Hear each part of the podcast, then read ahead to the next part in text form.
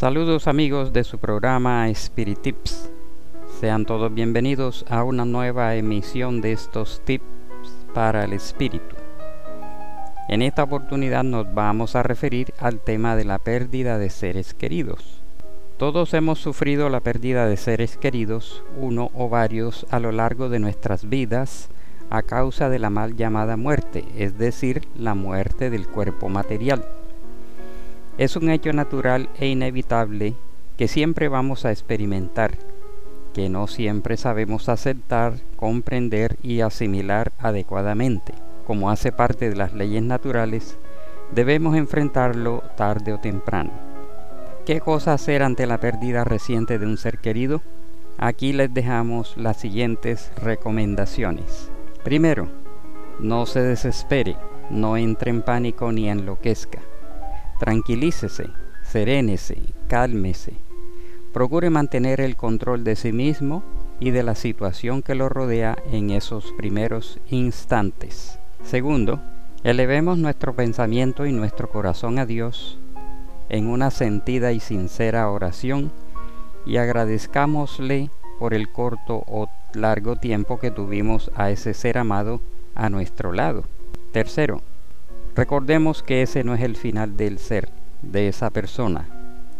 Murió su cuerpo material, pero su alma, su espíritu es inmortal, que seguirá viviendo en otro estado, en otra dimensión o plano de vida. Recordemos que es solo una separación temporal y tarde o temprano nos reencontraremos en alguna estancia o dimensión espiritual cuando también nos toque a nosotros partir. Cuarto, no los recordemos en sus momentos de aflicción, enfermedad, perturbación o dolor. Recordémoslos siempre en sus momentos de alegría, serenidad, calma, paz, prosperidad y amor. Recordémoslos siempre en sus mejores momentos. Quinto, una vez hayan partido, no los censuremos, ni acusemos ni recriminemos por lo que hicieron o dejaron de hacer Recordemos que el pensamiento y el sentimiento son energías y vibraciones que viajarán ineludiblemente hasta esa persona en la dimensión espiritual en la que ahora se encuentra, afectándolos positiva o negativamente según la naturaleza e intensidad de esas emisiones.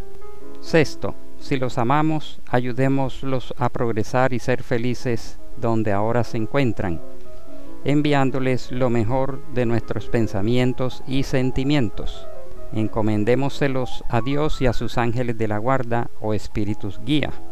Séptimo, si usted se encuentra actualmente en problemas, aflicciones, enfermedades o necesidades, no se le ocurra pedirles ayuda porque tal vez el estado actual o condiciones de ese ser querido no le permitan ayudarnos.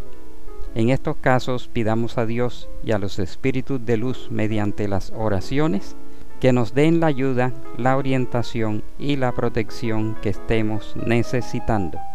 Octavo, por último, recordemos que la oración sincera y sentida por nuestros seres queridos que ya han partido les hará mucho bien a ellos y a nosotros.